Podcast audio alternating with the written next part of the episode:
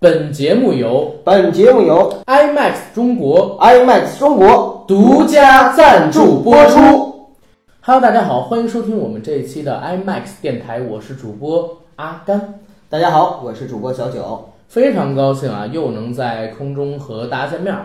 距离上一次我们 IMAX 电台更新已经是两周之前了。嗯，在这两周的时间里边，大家有没有想念我和九哥呢？我相信一定会有想念的人的，对，因为我们的电台推出了一期，但是播放量呢有三十多万。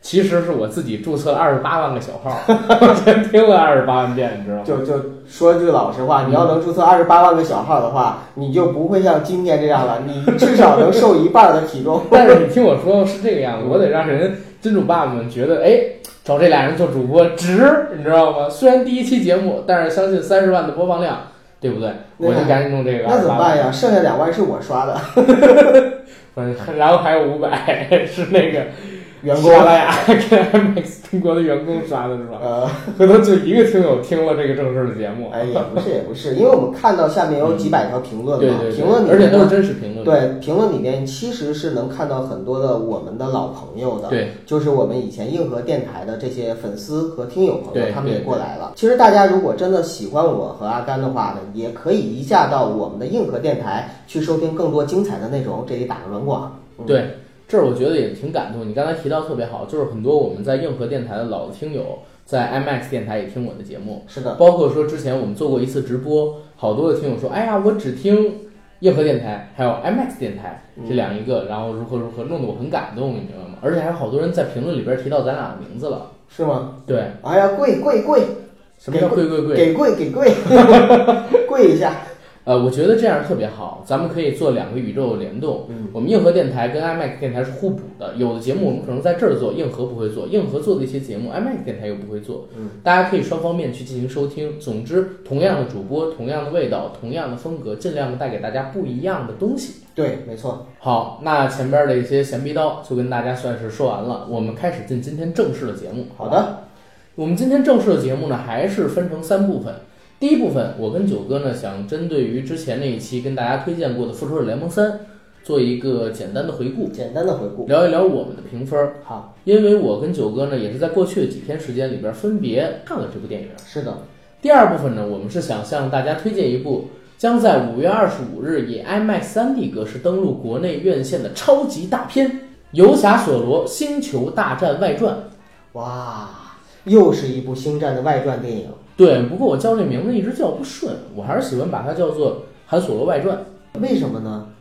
因为我也不知道，就是我自己主观习惯的顺嘴哈。顺嘴。嗯因为星战嘛，我一直都喜欢把星球大战放在前面，嗯因为它都是根植在星战这个基础上的故事嘛，嗯，所以我还是习惯就是星战韩索罗外传，这样听起来舒服亲切很多。也可能他特意就是为了区分正传。对，这个你说的其实也很好。我自己是非常喜欢以星战作为前缀，然后后边呢缀上这一集要讲的故事是什么这种格式的，因为我过去接触星战就是这样玩的，所以这样子会更亲切一点。所以从中也可以看到你是一个典型的资深星战迷。也不是资深星战迷吧，反正我很喜欢星战。嗯，我觉得应该没有影迷会不喜欢星战吧。应差不多该没有。对，嗯，我们这期节目的第三部分内容呢，就是大家最喜闻乐见的抽奖环节。我们给大家准备了丰厚的奖品，具体是什么奖品呢？现在先不告诉大家。同样的，奖品将会在什么时间、以什么样的形式告知大家，我们也不会说，大家慢慢听就行了。总之一定会有的，好吧？好的，好，书归正传，做完了目录，开始咱们文章的正式内容。第一部分，咱们来聊一聊之前上映的《复仇者联盟三》呗。哎，阿甘，你是什么时候看的？我是在十三号的晚上，那你经过了两天怕被剧透的煎熬啊？不是我这两天已经有很多人剧透我了，因为咱们不是有这个硬核的粉丝群嘛，是，里边大概有个八九百人，一直都在跟我说，哎呀，复仇者联盟这样了，复仇者联盟那样了，谁已经离开了，谁留下来了，搞得我就是很郁闷。其实我是很想很想在第一时间到院线去看这部电影，嗯，但没办法，前两天太忙了。九哥，你是什么时候看的？我是在上映的第一天早晨的时候嗯就去看了。哦，你是请了个假吗？从公司？我 我懂懂了啊我有同事听过，但还好领导不听。哦，我懂了，就是翘班嘛，啊对对吧？其实那个我是专程去的万达的 IMAX 对，影厅去看的这部戏。呃，之所以选择早晨的时候，有两个原因。嗯一个原因呢是早晨我能够起床之后不被剧透，第一时间就赶过去。对，第二呢是只有早场有这个优惠，你看你就是抠吧。这叫省，不是这叫节俭 啊，这叫节俭。好，你知道我是在五月十三号的晚上，嗯为什么呢？因为周六日特别忙，而且我女朋友要拽着我跟她一起去看，所以挑了一个我们俩都有的时间，就是十三号晚上，票的价钱还挺贵的啊。说说你的影评吧。想听我的影评是吧？嗯我影评其实并不是那么友好，嗯这片子我打一六点五分儿，就肯定是一部及格线再往上的一个作品。但是我现在看漫威的电影，总有一个感觉，就是越来越佩服他们对于这个世界观的设定，但是呢，我也越来越不喜欢他们比较爆米花，同时呢又平铺直来的叙事。这是我自己就是特别难纠结一点儿，否则的话，这部电影的评分我应该还能再打高一点。嗯因为全程看下，它节奏很快，而且嗯效果很足。我说的笑是开心的微笑的笑，效果很足。同时呢，走马灯叙事，把一部电影平铺直叙讲了一个没挖完的大坑吧，算是很平稳的给它顺下来了。对，引接到第四部的内容，同样的，它有一个漫威电影的通病，就是因为漫威现在盘子铺的太大了，它是一个电视剧叙事，已经给自己的这些超级英雄们树立了众多的粉丝群。为了照顾这些粉丝群体，所以他给这些超级英雄所分布的镜头是相对而言较平均的，没有说哪个独立的特别多。当然，除了钢铁侠，这是 C 位出道嘛，对吧？哎，方便说他名字吗？一会儿我给逼掉吧。行，啊，不不能老提偶像他们练习的事儿，对不对？啊，好，呃，接着来说这个片子的影评，也是因为于这一点，所以你在看这些超级英雄的时候，你老觉得特别着急，你知道吗？替他们着急。替他们着急，看的我特别想替那个雷神揍星爵两拳，或者说我特别想替星爵揍自己两拳，经常会有这样的想法。为什么会有这样的想法？因为除了我刚才说的那个普遍的漫威电影毛病，这部电影有一个最让我不能忍受的地方是哪儿？你知道吗？是什么呢？就是它明明你能看出的是一部粉丝向很严重的作品，但是给每一个超级英雄，要不然就拉低能力，要不然就拉低智商，总是干一些不符合行为逻辑的事情。尤其是星爵，你知道吗？在这部电影里的设定，纯粹变成了哔哔哔，就特别让我受不了，你知道吗？我看这个的时候，我说星爵，星爵，我那么喜欢的超级英雄，我那么喜欢的漫威的电影里边的角色，你也知道我很喜欢银河护卫队这个系列嘛。嗯，居然能干得这么傻，就纯粹像一个智障一样，你知道吗？都让我想起就是二零一一年的罗玉凤了，让我想到这样一个情景，你知道吗？哎呀，所以这部电影的评分我打的稍微低了一些，不过也好，电影有一个特别大的亮点是在于哪儿？就是灭霸，嗯，我挺喜欢灭霸的，话不多说，强壮、冷峻，而且自己心里边呢还有自己一套独立的价值观系统，不被外人所动摇，坚持自己所想的东西，而且很悲情。有一种宿命的感觉。我觉得这个反派应该是最近几年吧，设定还算比较成功的。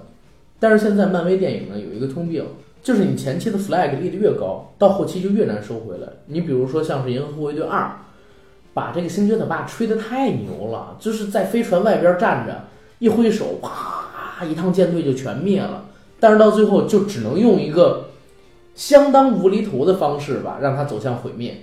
而且再说一部可能不在这个漫威宇宙体系里的电影啊，就是《X 战警：重启》后的第三部《打天启》，嗯，对不对？对，天启，哎，史上第一个变种人，能力多强多强，前边已经设定的很牛逼了，到最后也是用一个相当无厘头的办法把他给弄死了。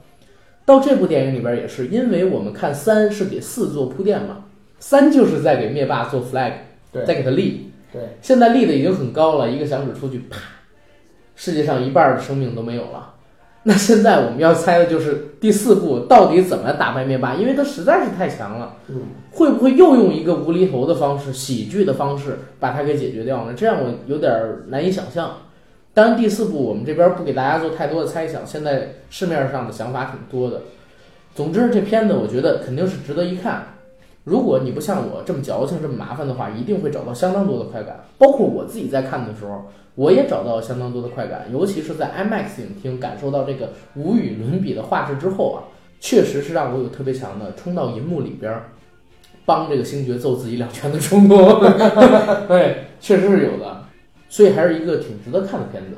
嗯，嗯阿甘，其实你刚才已经说了很多了，我就想补充一点啊，因为我呢是早晨的时候在万达的 IMAX 影厅看的这部电影，嗯然后呢在晚上的时候直接呢就带媳妇儿二刷了一遍，是在普通的 3D 电影厅看的电影。嗯那么对比就非常的明显，在晚上我看的时候，我觉得我看的跟早上看的就是两部电影那种感觉。哦当然了，有点夸张，但是确实是不比不知道。而比较了之后，你会感觉到画质也好，音效也好，还是有很大的差别。两个档次的，对？对，真的是两个档次。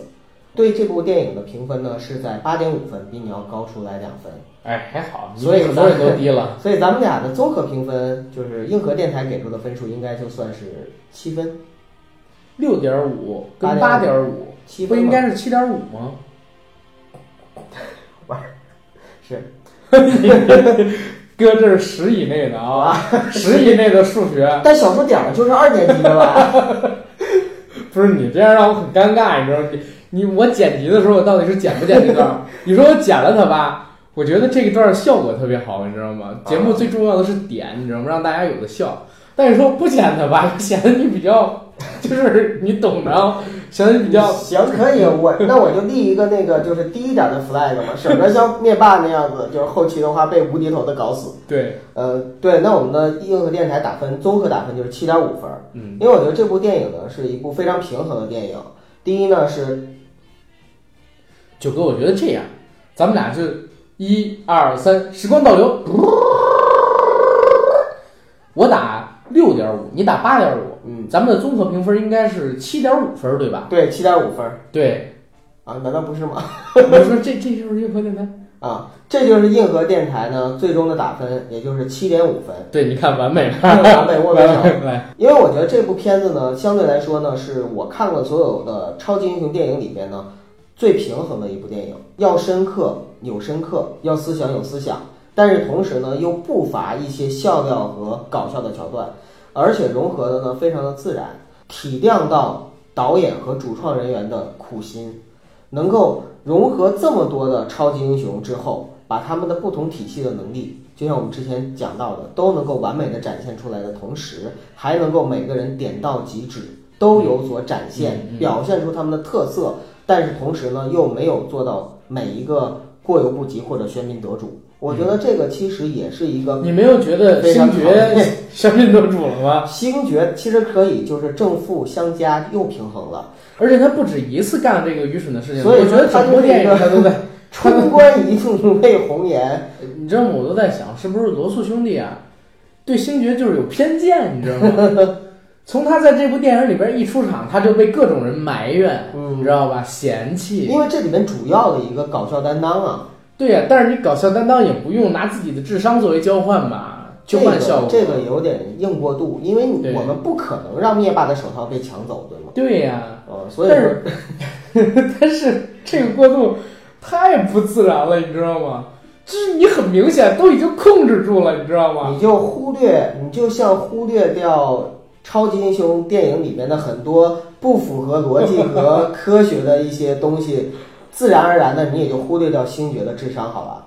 好吧，反正这一部确实让我哎特别不爽，因为我是星爵迷，你知道吗？所以难怪你打这么低的分儿嘛，这个一定是有原因的。对啊，但是我想说，如果我们两个人刨去这个电影的在剧情上面的一些槽点，我们单纯从观影体验上来打分的话，那么阿甘你会打几分？很客观，很客观地说，观影体验是吧？对，观影体验我可能打还比较高，八分。八分。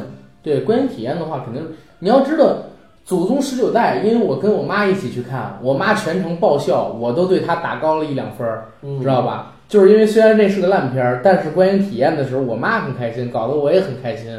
观影体验跟你实际上去看这部电影，它在技术角度上能得多少分是两回事儿。是的，嗯，要是观影体验的话，我能够打十分。是吗？嗯，因为我非常喜欢在大荧幕上给我带来的那种震撼的感觉。哦，确实，我在看这个电影的时候，我没有看 3D 版，但是我看的是 IMAX 版嘛。你知道 IMAX 版它有一个极大的压迫感，因为它的屏幕特别大。坐第几排？我坐第四排，我也一样啊。因为我买的时候第五排、第六排已经满了。这儿也给大家一个推荐啊，就是 IMAX 电影，如果你嗯个人的承受能力较差的话，不要往太前面去。是的，一二三排，包括第四排，你都会有一点点的眼晕。建议如果最好的位置是选在五六排，对，五六七这几排都是五六。七的中间的位置。对对对，因为 IMAX 它的屏幕实在太大了，你又戴着一个 3D 眼镜，你过去这个真的是可能会有晕，尤其是小朋友，尽量还是往稍微靠后一点的地方坐。反而它跟普通影厅也不一样，普通影厅你往后看屏幕很小，这个 IMAX 影厅哪怕你往后看，它屏幕依旧是那么大，对不对？嗯能铺满你的眼帘。好，然后说回到这个片子啊，我觉得有一个地方我特别佩服，就是你想一想，现在已经有这么多的超级英雄了，然后他们同时出现在一部电影里，这部电影里面要让每一个所出现的超级英雄都有剧情、有故事，而不是简简单单的做一个背景板，那就很难了。在群戏的搭配上，在镜头的调度上，包括说他们编写剧本的时候，我觉得一定会特别吃力。还得展现出他们自己的性格特征，因为我们都知道漫威的这些超级英雄每一个其实都是很各色的。那为什么星爵就变成这样了？哎呀，你始终就绕不开这个这个心结。对，这个确实让我是很崩溃。嗯，然后总一下吧，总一下这个复联三吧，因为咱们今天也不是主聊它，是，对不对？我觉得聊很多了。对我给这片子呢打六点五，你打八点五，综合评分是七点五。总之还是很推荐大家去观看。嗯而且啊，《复仇者联盟三》在上映的初期，现在它的排片还很多，希望呢大家如果有想看的赶紧去看，否则再过一两个礼拜，等排片少了，或者说有其他的新片子上来了，你想去看好的场次、好的位置，可能就没那么麻烦。而且随着它上映时间的一个延后吧，我们接触到的剧透信息越来越多了。你在这部戏里边的最大快感，很有可能就会被人剧透掉。嗯，你一定要趁着现在赶紧去参与一下。好，刚才呢就是我们针对《复仇者联盟三》它的一个总体回顾。接下来呢，让我们进今天节目的第二部分，对于《游侠索罗：星球大战外传》它的一个展望。那我先来给大家介绍一下这部电影的一些上映信息，好吧？好，这部电影呢已经定档在了五月二十五号，时长是一百三十五分钟，国别是美国，影片类型是动作、冒险、科幻。影片的上映版本呢是 3D 和 IMAX 3D 两种版本，没有普通的 2D 版本，这个需要大家去注意。那截止到目前我们所了解到的信息呢，就是这部《韩索罗外传》讲述十八岁到二十四岁之间的韩索罗如何与好朋友楚巴卡结识，又是如何发现他那部星战系列中最著名的飞船千年损耗的故事。这部片子的导演呢是美国的知名大导朗霍华德，之前我们很熟悉的《达芬奇密码》《但丁密码》都是由他导演的。而且呢，在两千年初的时候，也曾经指导过《美丽心灵》，并且凭借这部片子拿下过奥斯卡奖。演员班底呢有两位我们比较熟悉的，分别是伍迪·哈里森，我特别喜欢的美国光头强。哎，这个称呼是不是有点不太尊敬？是不是？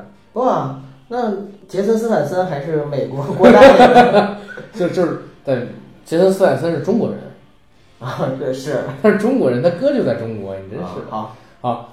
女主演是我们都非常喜欢的龙母，男主演值得聊一聊。男主演是一位八九年的小鲜肉新人，叫阿尔登·艾伦·瑞奇，之前曾经在《乌迪·艾伦的蓝色茉莉》和科恩兄弟的《凯撒万岁》中扮演一些角色。这次在《韩索罗外传》中饰演年轻时代的韩索罗，是他第一次以主角身份出演好莱坞的 A 类大制作。好，这就是这部电影的一个演员班底介绍，大概就到这儿了。那九哥，咱们可以展望性质来聊一聊呗。好，因为这片子现在在所有渠道我们能查到的影片信息都不是那么的多，我们先来看一看自己对星战的一个认知，然后对这片子我们两个人下的一个展望，它的剧情应该会按照什么样的方向走下去，好不好没问题。？OK，你怎么看这部电影呢？首先，这部电影呢也是《星战》的外传的第二部。对，那么，按照卢卡斯影业和迪士尼的这样的一个请不要提卢卡斯影业，或者说请把迪士尼影业放前面好，啊。那么按照迪士尼影业和卢卡斯影业这样的规划，嗯，那么应该是一年正传，一年外传，这样子一共是要拍六部电影。对，那么如果按六部电影的话，这应该是第四部，第四部，嗯也就是下半程了。对，我其实是蛮期待的，因为《侠盗一号》呢，嗯它实际上成绩就比较的好。对我，我真的跟你说，《侠盗一号》应该是在我自己的认知里边，最近上映的这三部星战电影里边最好的一部。因为我知道你对正传的七和八都付费了很久。七还好，嗯，就是八实在是让我觉得我靠，我整个人都快崩溃。你知道我看《星战八》那部电影的时候，我在电影院里我都骂起来了，我就就是各种跺脚，嗯，然后拍椅子。那个谁谁谁在旁边就安慰我，你知道吧？嗯，说那个哎呀，别跟这个生气，别跟这个着急，如何如何。但是确实让我特别难受，我是真受不了自己喜欢的东西被他们这么嗯，被糟蹋成对被糟蹋成这 这样。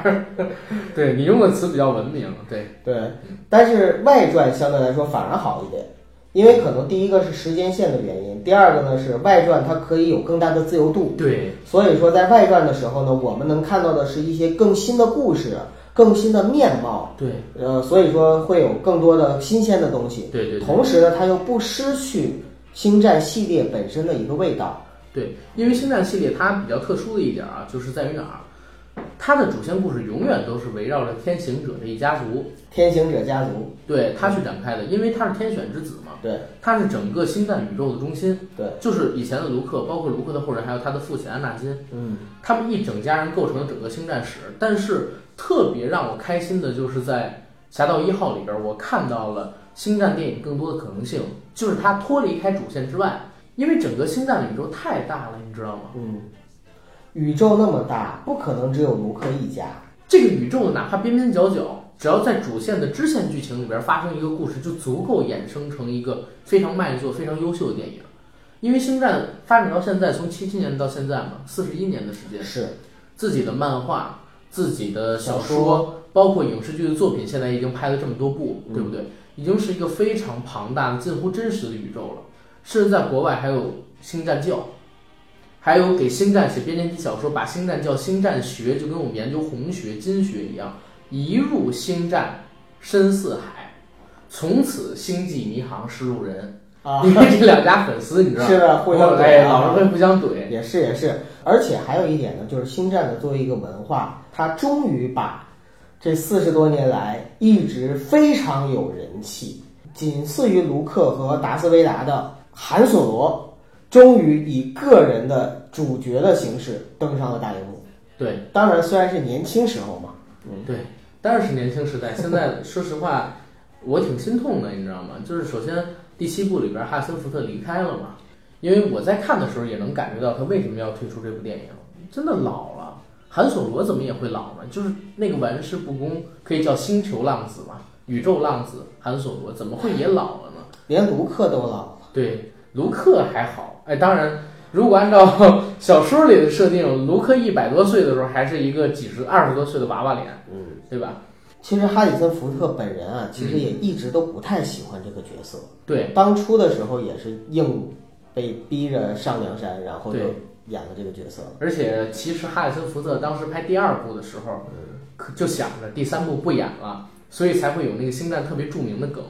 那个梗是什么呢？就是我爱你，我知道，你知道这个梗吗？九哥？不知道，因为我我不是纯粹的星战迷哦，好吧，因为在《星战》第二部里边吧，就是莱娅公主第一次深情款款的对着哈里森福特说“我爱你”的时候，原本编剧给他设计的台词是：“啊，你爱我这件事情如何如何如何如何。”但是哈里森福特当时因为自己不知道会不会回归到第三集，所以他就对这个莱娅公主说：“我知道。”结果呢，这个就成了《星战》一个非常有意思的梗，因为编剧觉得他说“我知道”三个字能够体现出，嗯，他的人物性格。罗玩世，对对对，玩世不恭的那种人物性格，所以就把它保留下来，就变成一个特别有意思的梗。就成了经典，对。无意中创造的一些影史经典，很多时候都会这样。很多时候都是这样，包括韩索罗还有一个梗，嗯，就是韩索罗先开枪这个梗，怎么？呃，我知道，这个你知道是吧？我知道，但是你还要给我们的听友朋友再普及一下。OK，就是韩索罗先开枪这个梗是在第一集的时候，嗯第一集的时候就是韩索罗在星际酒吧里面嘛，星际酒吧里面遇到了另外一拨人，这波人呢跟他一言不合，两个人就互相开枪。当时在拍摄的时候，是几乎同时拿出了枪，然后卢卡斯在后期制作的时候射了两条光线出去嘛，让人看到两个人几乎是同时开枪，然后对方先倒下了，韩索罗还立着。但是很多的老的星战迷，你知道他们会一帧一帧的去看这个电影，他们看完了之后觉得说啊，为什么我感觉好像是对方先动的手，先抬起的枪？但是为什么对方先倒下了呢？所以在九十年代末的时候，老卢出这个《星战》的一个纪念版的时候，做了修改，做了什么修改呢？就是把原本两个人几乎同时开枪镜头改成了对方是先开枪，然后韩索罗躲了一下，枪被这枪打中了，打空了一枪，他才反击的。嗯，但是这个改动出了之后，很多老影迷又不同意，你知道吗？又不同意，觉得啊，你为什么要改我们的电影？我们还是觉得原来好。结果零四年出 DVD 版的时候，就把这个镜头又给改回去了。但是因为网友一直在争论到底是谁先开的枪，谁先开的枪，谁先开的枪，所以最后韩索罗是我先开的枪变成了一个梗，你嗯知，道吧？这是对于韩索罗最大的两个梗了。你看这要不是资深星战影迷的话，可能还真的不是很知道。对，因为韩索罗特别酷，你知道吗？在星战这个体系里，就像你刚才说的，没有影迷不喜欢《星球大战》，对同样的，没有《星球大战》的影迷不喜欢韩索罗，我能这样说吗？也有也有一些人不喜欢韩索罗，有吗？有。嗯，你比如说像有的那个星际迷航的粉丝，说星战迷吗？星战迷，对啊，星战迷确实喜欢他他的很多，男的女的都喜欢。呃，因为我听到过一个说法哈，嗯因为咱们就对主角嘛哈，这部主要就是韩索罗，所以我们对他多进行一些介绍，大家也会听得更清楚一点。我听到一种说法，就是韩索罗他实际上是代表了美国的一种精神，当然啊，呃，玩世不恭，注重利益，嗯，他是非常注重利益的。对，但是同时呢，一旦发生了事情的时候，他会站在正义的一边，这也是美国人民非常自诩的一点。而且很符合当年的那种对男性的审美。对，没错。但是呢，就是也有一种类似于阴谋论的说法，在第七部的时候，汉索罗之所以离开，也是因为现在美国精神的一个失落，或者说一个转型吧。我觉得这是过分解读。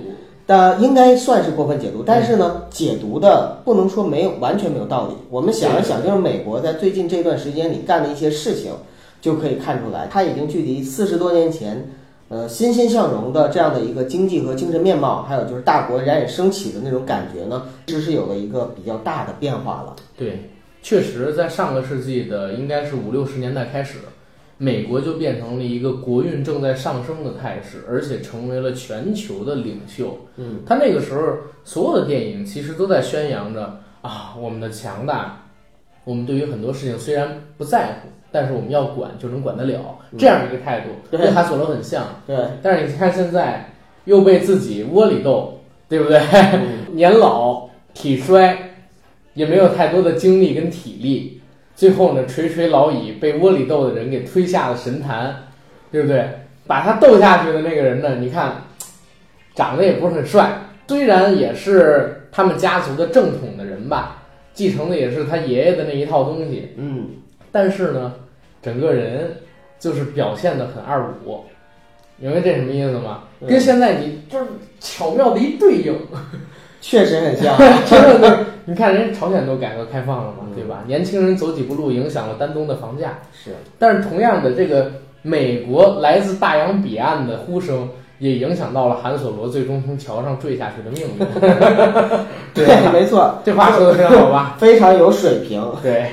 然后我们接着说回这个星战啊，嗯我感觉这次的《韩索罗外传》一定会很有意思，因为你看我在看《星战》这个系列的时候，我就一直特想知道楚巴卡他的来历，以及他跟韩索罗是怎么认识的。当然，这个在官方的正史小说里边其实是有介绍过的，他们两个人是通过一次但是从来没有在电影上展现出来。对，因为电影的话，之前都是按照前传、正传，包括现在我们其实叫后传了，都可以叫做这样的形式给它弄出来，不会再拿支线的东西去讲韩索罗。现在的话是哈里森福特又演不了了，而很多很多的影迷又觉得只有哈里森福特才是韩索罗。你包括这次选角的时候，九哥你不是也说吗？说呃，韩索罗他有两千五百个候选人。嗯，但是迪士尼影业选了一个他们认为最像韩索罗的，而不是最像哈里森福特的人来演。是的，而且呢是经过了两千五百多个演员的选角之后，最后选择了最初看到的那个人。啊，是吗？嗯，我跟你说，这种例子呀，在好莱坞有很多，我不知道是不是宣传出来的，你知道，为了做宣传切口，嗯，然后编撰出来的故事，或者说就是，哎，我一开始就内定你了，然后咱们走一个形式，把这个包装一下啊，啊，就像咱们那个《红楼梦》中人选秀一样，其实最后都选了那个老板的闺女，或者说是老板的那个，你懂的啊。啊，内定啊，啊，结果还要非搞一个全国的《红楼梦》中人选秀，我的天哪！哎呀，这这个洗白白吧，洗白白。希望大家多跟这个龙的传人选新七小福学一学，那个就比较真实。红楼的成龙大哥这一块儿啊，我还是挺佩服的，很公平，嗯没有什么走后门之类的，他也不需要让任何人走后门，我因为他自己就不是走后门来的嘛，对对吧？然后咱们说回这个星战，好不好？好，因为我们现在知道，星战你不要看它可能说因为通货膨胀吧，总体的累计票房其实并不多，嗯，也就几十亿、六七十亿。但是大家知道吗？星战它周边的收入超过两百五十亿，光星战七一部上映之后带动的周边销量、玩具销量啊，就有三十亿美金。在它诞生这么多年以来，已经超过两百五十亿美金了，这是一个特别庞大的帝国。可见它已经远远的超出了一部或者一个系列电影这样的一个简单的电影范畴，对，而成为了一个席卷全球、以美国为中心的一个以文北美为中心的一个非常强大的亚文化现象。对，因为我们一直讲美国文化从上个世纪七八十年代开始入侵全球嘛，嗯其实星战就是在电影领域里边最强的一个代表。嗯，你包括说欧洲，包括说亚洲，像香港爱星战的人太多了。嗯，大陆这一块儿因为特殊的历史环境，我们没有造成这个文化，对，所以星战它可以很牛逼的说，我不需要对路人友好，因为除了很少部分的这些人，几乎全部都是我星战迷，或者说都知道我星战这么一个东西，它是我好莱坞有史以来最大的 IP，没有之一。嗯，那我们往后来看，这部电影好就好在哪儿？《韩索罗外传》为什么我们推荐？就是因为我在《侠盗一号》里边，我看到了不同的地方。《侠盗一号》你完全可以把它不看作一个星战系列电影来看，或者说我没有星战的基础，对你也能看。仍然可以去对很舒服的去观观看外传系列。对对对，因为它你知道现在星战有一个问题，因为它很老嘛，嗯，你需要承接上一部，你就得把以前那几部看，觉得会觉很闷，很很懒得去做功课。但是如果你看这个《侠盗一号》的话，当时发生了一个让我特别，哎呀，兴奋开心的。为什么我说它是最好的？最近这几部的星战电影里边最好的一部，你就是不需要做任何的功课，你就能看懂，而且看得很爽。很轻松又很爽。对，而且它既继承了星战的那种就是史诗一样的风格，同时呢又引入了现代化的，更能让我们容易接受的，就是新千年之后的视听语言。新的元素，对，这就是外传电影脱离开主线故事，还有它这个星战传统风格之后能做到的。韩索罗外传也一定会做这样的事情，而且我相对而言吧，对朗霍哈德这个导演我还挺有自信的。对你刚才也说到了，他是一个拍出了你非常喜欢的电影的导美丽。心灵嘛，对嗯而且《美丽心灵》也是我觉得两千年之后美国最伟大的几部电影之一。嗯，嗯，这片子其实特别好，而且最后一点呢，还有咱们值得要推荐的地方，这地方就是咱们的硬广了，啊对吧？咱们得给这个 IMAX 中国好好做个宣传。什么硬广呢？就是这次为什么我们要在 IMAX 电台里提到《游侠索罗：星球大战外传》这部片子呢？实际上也是因为这片子只有在 IMAX 3D 的格式下才可以看到最好的视觉体验效果。尤其是《千年损耗》出来的时候，如果你当时在 IMAX 影厅的话，可以看到在自己的画面里，整个世界都被这艘漂亮的飞船所充满了。这是会给你带来无比畅快体验的一种观影感受，尤其是对于星战迷而言。大家知道吗？在二零一五年底上映《星战七》的时候，那是我第一次看《星球大战》系列的 IMAX 3D 格式。当时千年损耗一出来，整个场厅都在欢呼尖叫，就是因为高清的屏幕下，你的整个眼眶都被那艘传奇的、充满了奇幻色彩和被每一个星战的影迷所热爱的飞船出来了，壮观的场景，甚至叫是宏伟的场景吧。